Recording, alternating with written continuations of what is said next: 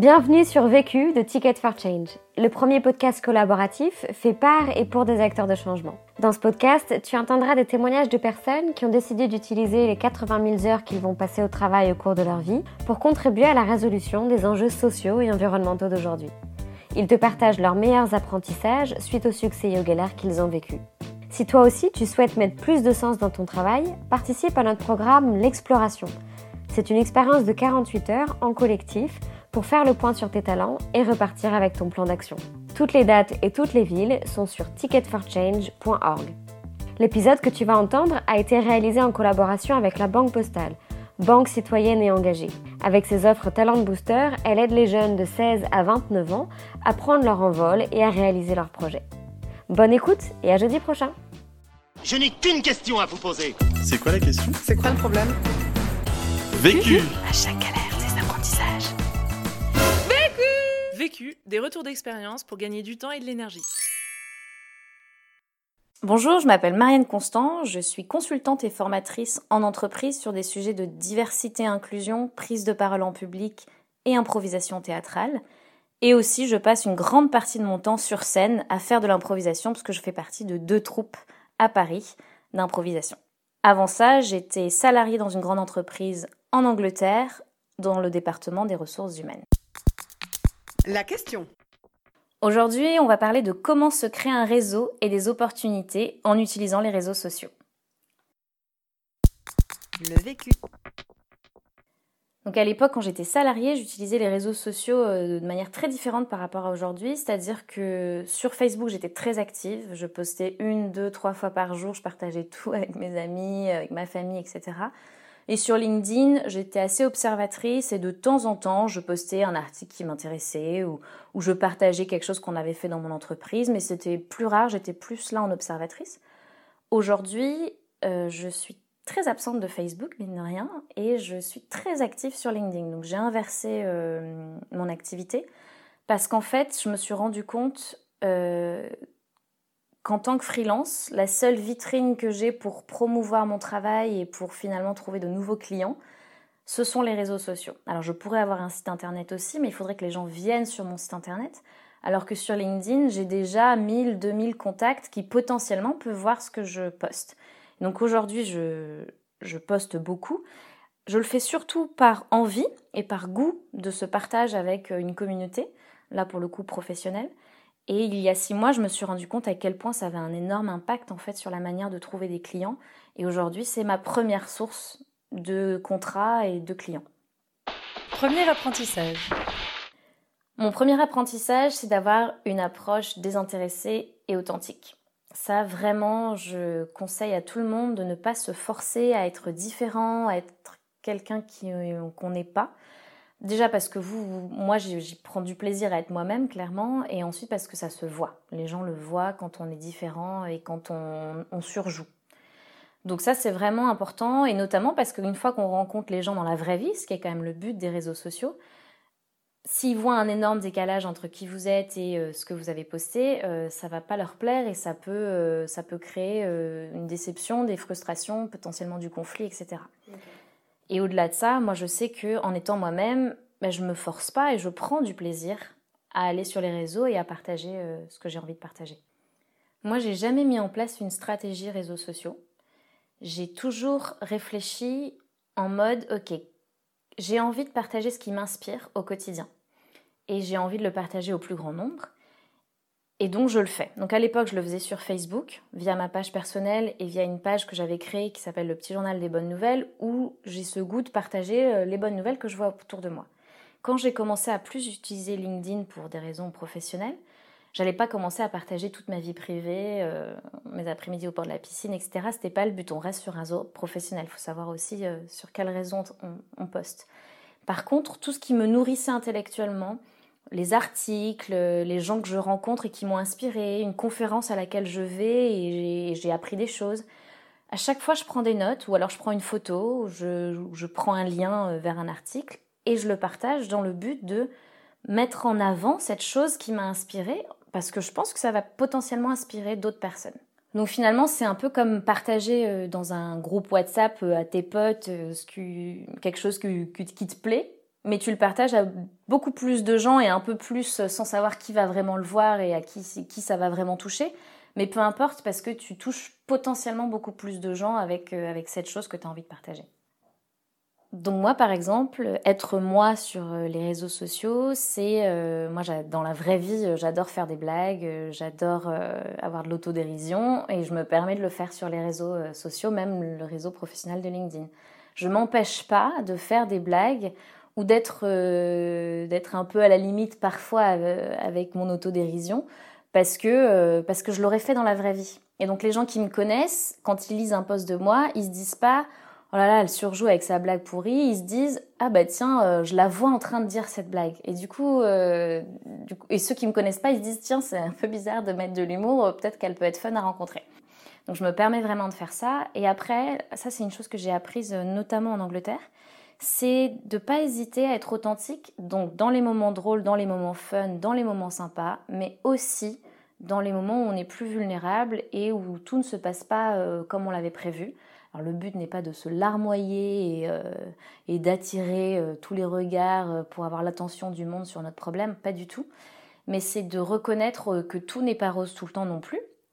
Et, et en fait d'en tirer les apprentissages. C'est ça qui est intéressant, c'est de dire, bah là je viens de vivre telle expérience pas forcément facile mais du coup j'ai appris ça et ça, et donc la prochaine fois, euh, quand je serai face à une situation similaire, euh, je sais que je pourrais euh, réagir différemment, par exemple.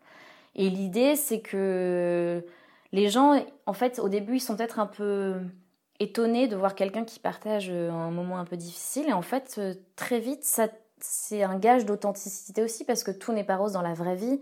Et, et pour moi, encore une fois, ce côté authentique, c'est de se dire, je suis la personne que je suis, en vrai et sur les réseaux. Et c'est la même. Alors je ne vais pas tout partager, mais je ne peux pas partager non plus que ce qui se passe de bien. Il y a un moment donné aussi, il faut que, je, sois réel et réaliste sur ce qui me traverse, surtout quand je vis quelque chose d'un peu compliqué. Et donc par exemple, moi, je, après chaque intervention, chaque formation, je vais faire un post LinkedIn.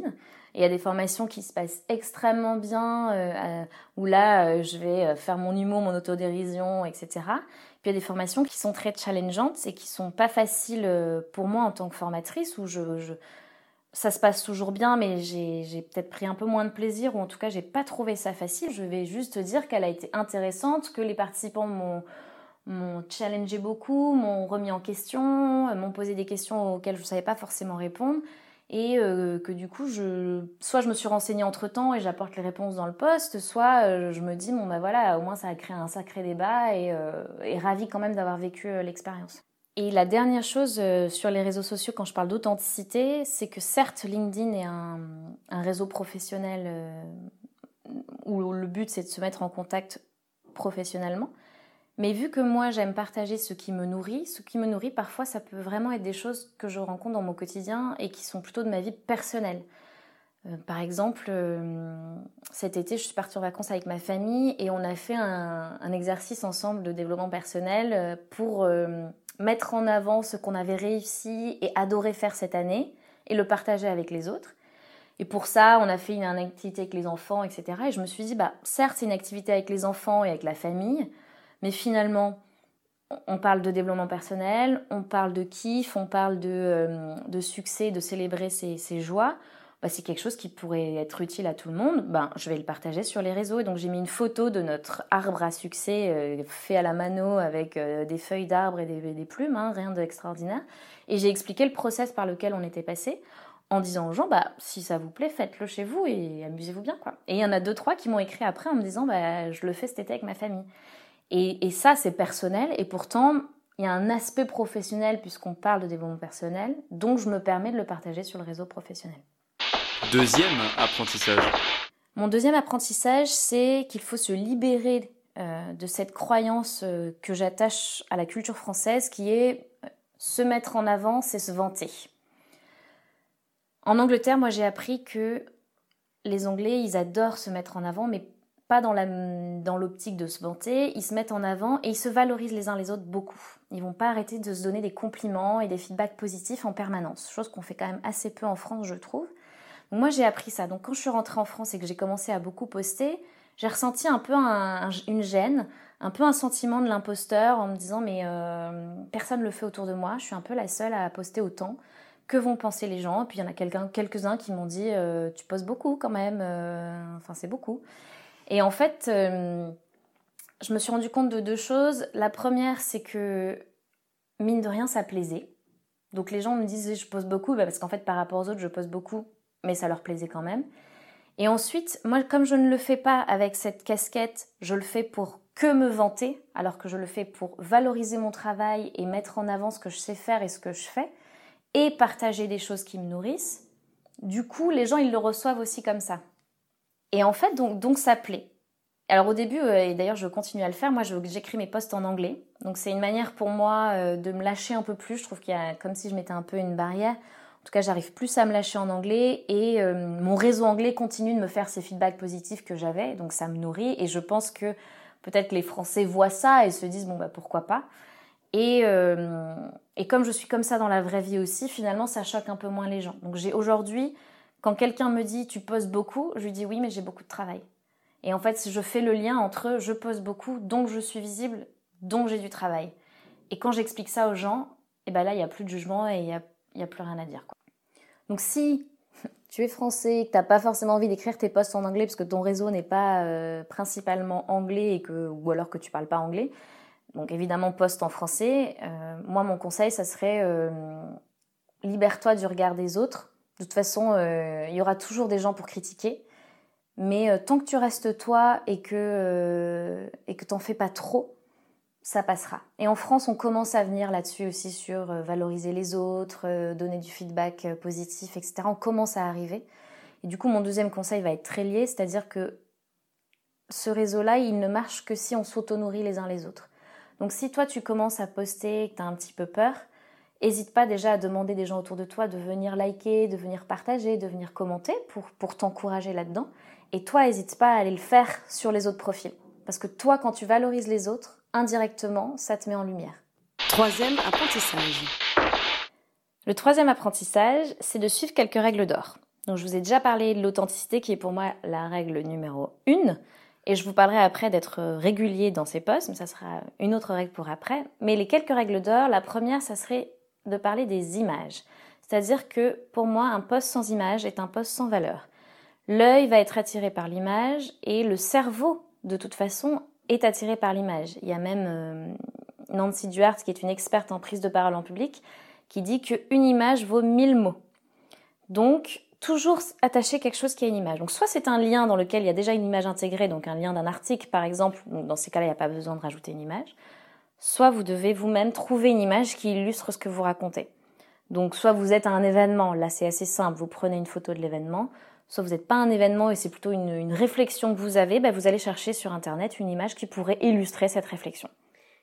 Moi, à chaque fin de formation, d'intervention, de conférence, je prends une image et j'essaye le maximum de prendre l'image avec les gens qui étaient là, parce qu'une image avec des gens, c'est beaucoup plus vivant. Donc souvent, je leur demande est-ce que ça vous dérange si on prend une photo et que je la poste ensuite sur LinkedIn? La plupart du temps, les gens disent non, ça nous dérange pas. On fait un espèce de tas, un groupe, et puis on prend une première photo en mode selfie. J'essaye d'apparaître moi sur la photo comme ça, euh, on voit que c'est moi qui ai fait l'intervention.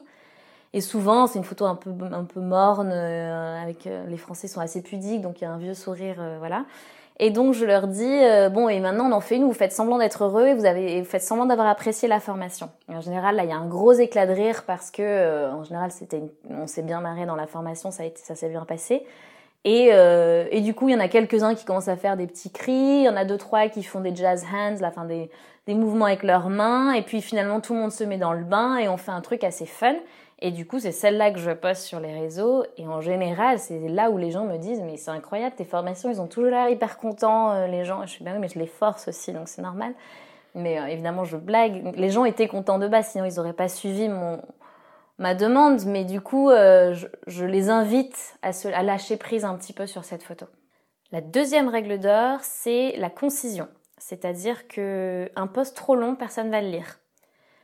Donc l'idée, c'est d'être précis, concis, tout en donnant assez de matière pour qu'on ait envie de lire. Donc moi, en général, je fais un, deux, vraiment s'il le faut, trois paragraphes. Mais, euh, mais l'idée, c'est d'être concis. En général, je fais un titre qui annonce la couleur de ce qui est écrit en dessous et je fais à la fin quelques hashtags euh, pour, pour en, en, résumé ce qui a été dit dans le texte. Et après, je tag un maximum de personnes qui sont concernées par ce que je suis en train de dire. Et comme ça, je sais que le post aura une portée la plus large possible. Mais la concision est vraiment importante. La troisième règle d'or, c'est donner son opinion. C'est-à-dire que partager l'article que quelqu'un a partagé ou le post de quelqu'un sans rien ajouter a très peu de valeur et surtout sera extrêmement peu visible sur les réseaux. Donc même si vous partagez quelque chose qui a été partagé d'abord par quelqu'un d'autre, rajoutez voilà ce que j'ai appris dans tel article, voilà ce qui m'a intéressé dans tel article, ou bravo euh, Caroline euh, pour ce projet extraordinaire euh, qui a eu l'air de super bien fonctionner. Enfin bref, rajoutez votre petite touche personnelle avant de partager. En tout cas, le réseau, il est aussi là pour vous mettre en valeur. Et si vous ne donnez pas votre opinion, ben ça vous met pas en valeur. Et sur LinkedIn, vous avez même une option qui est au-delà du post, qui est l'article euh, que vous pouvez donc écrire. Et si vous écrivez un article, l'avantage c'est que tous vos contacts reçoivent une notification pour dire que vous avez écrit un article. Donc si vous avez 2000 contacts, en une minute, vous pouvez avoir 2000 personnes contactées. Du coup, ce qu'il faut se dire, c'est que dans l'article, il faut que ce soit intéressant, il faut que ce soit plus étoffé. Là, c'est pas du tout la même chose qu'un post. En général, ça fait une page, voire deux pages. Il y a une vraie opinion qui est partagée il y a une mise en avant de points clés, enfin il y a une, rédaction d'articles qui est faite différemment, mais en tout cas il y a cette capacité à toucher beaucoup de monde très rapidement. La quatrième règle d'or, c'est de rester connecté. Ça peut paraître bête, mais parfois on fait des posts et il y a un potentiel risque que ces posts amènent un débat, un conflit, euh, parce que vous engagez notamment une opinion. Là, il faut vraiment rester connecté et voir comment les gens réagissent et ne pas hésiter à gérer euh, soit le problème, soit la discussion, c'est-à-dire ça peut être répondre aux commentaires des gens, ou ça peut être jusqu'à aller jusqu'à supprimer le post si vraiment vous sentez que euh, ça part euh, dans des directions vous auriez vous n'avez pas envie que ça parte. Il vaut mieux effacer un post que seules quelques personnes ont vu et se sont exprimées de manière un peu violente plutôt que de le garder et d'avoir d'autres conséquences négatives. Quatrième apprentissage. Mon quatrième apprentissage, c'est de commencer par des petits pas et continuer avec régularité. Donc la première chose euh, qu'il faut considérer, c'est la fréquence. C'est-à-dire que si vous postez une fois tous les six mois, vous n'allez pas être visible et d'ailleurs, vous avez peu de chances que votre post que vous avez posté ne soit pas beaucoup vu. Si vous postez toutes les heures, vous allez épuiser les gens et là aussi, vous allez noyer l'intérêt euh, de ce que vous partagez. L'idée, c'est de publier quand même de manière assez régulière mais pas trop et pas pas assez. Donc moi, je poste euh, à peu près 3 à 4 fois par semaine, mais surtout, je poste à chaque fois que je fais une intervention, parce que c'est dans la régularité, les gens ont l'habitude de, euh, de, ça par rapport à mon profil. Et si je fais deux interventions dans la journée, je ne fais qu'un seul poste à la fin de la journée qui parle des deux interventions. Parce que si je fais deux postes, bah, le deuxième poste va noyer le premier. Donc ça, c'est l'idée. Parfois, j'ai des semaines où je ne vais pas intervenir, je peux être en vacances ou j'ai pas de formation prévue. Là, je vais privilégier les articles qui m'ont nourri et que j'ai envie de partager. Donc, il est possible qu'il y ait quelque chose sur lequel je tombe qui m'intéresse, mais j'ai déjà fait plusieurs posts cette semaine-là. Bah, je garde l'article de côté pour le partager à une prochaine date où il y aurait moins d'activité. Cinquième apprentissage. Le cinquième apprentissage, c'est se donner droit à l'erreur. Dans la vie, comme sur les réseaux, c'est pareil, tu vas merder. On fait tous des erreurs, on a tous des échecs, ça fait partie de la vie et ça fait partie de l'apprentissage. Donc se le dire en avance et se donner cette permission bah, qu'on a le droit de se planter, ça peut déjà libérer pas mal. Ça peut se libérer un peu plus du jugement et du regard des autres et surtout de se dire bah, je teste des choses et des fois ça marchera et des fois ça marchera pas. Et ensuite accepter qu'on va pas plaire à tout le monde. Il y a des gens, ils vont pas forcément aimer qu'on poste beaucoup, il y a des gens qui vont pas forcément aimer ce qu'on poste, etc. C'est pas grave. On peut pas plaire à tout le monde. Et vu qu'on peut pas plaire à tout le monde, et eh ben ceux à qui on plaît pas, on travaillera pas avec eux et il n'y a aucun problème là-dessus. On peut pas travailler non plus avec tout le monde. Et en plus, l'avantage des réseaux sociaux pour le coup par rapport à la vraie vie, c'est que quand ça matche pas parce que la personne n'aime pas trop ce que tu postes, c'est assez rare que tu le saches parce qu'on va rarement mettre une grosse critique euh, sur euh, ce que quelqu'un a posté ou un gros commentaire euh, hyper méchant. Donc en fait, tu le sauras même pas que t'as pas plu, donc autant poster. Conseil pour gagner du temps. Mon conseil pour gagner du temps, c'est de ne pas devenir complètement accro aux réseaux sociaux. Donc moi, ce que je fais, c'est que je me concentre que sur un seul réseau et c'est pour ça que j'ai arrêté Facebook, c'est que je me concentre que sur LinkedIn. J'ai enlevé les notifications, donc je ne sais jamais quand est-ce que quelqu'un a commenté ou liké. C'est moi qui proactivement y vais à certains moments de la journée. Et par exemple, quand je suis chez le client et que je sais que je vais faire un, post après, dans le métro ou dans les transports, je vais écrire le post en avance parce que j'ai pas forcément de réseau pour le faire. Et quand j'arrive à la maison, j'ai plus qu'à euh, poster euh, ce que j'ai déjà écrit et la photo. Du coup, ça me prend une minute et j'ai pas perdu de temps parce que je l'ai fait dans les transports. Conseil pour gagner de l'énergie. Mon conseil pour gagner de l'énergie, c'est d'être patient. Pourquoi? Parce que les gens, ils vont pas vous appeler tout de suite. Ils vont commencer à vous, enfin, vous allez commencer à être visible en postant de plus en plus régulièrement. Et eux, ils vont commencer à vous voir, ils vont commencer à penser à vous. Et peut-être qu'en fait, le moment où ils auront envie de vous appeler et de travailler avec vous, ce serait peut-être que dans six mois, huit mois, un an. Le temps est long, le temps professionnel peut être beaucoup plus long que le temps de la vie réelle. Donc ne vraiment pas hésiter à continuer à être régulier, à ne pas perdre courage et à être patient.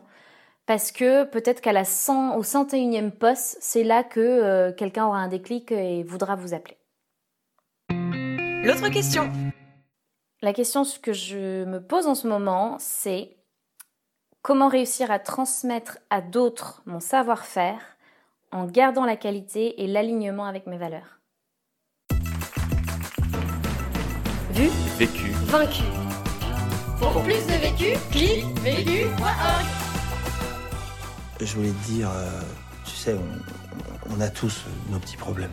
Vécu. Buy ticket for change.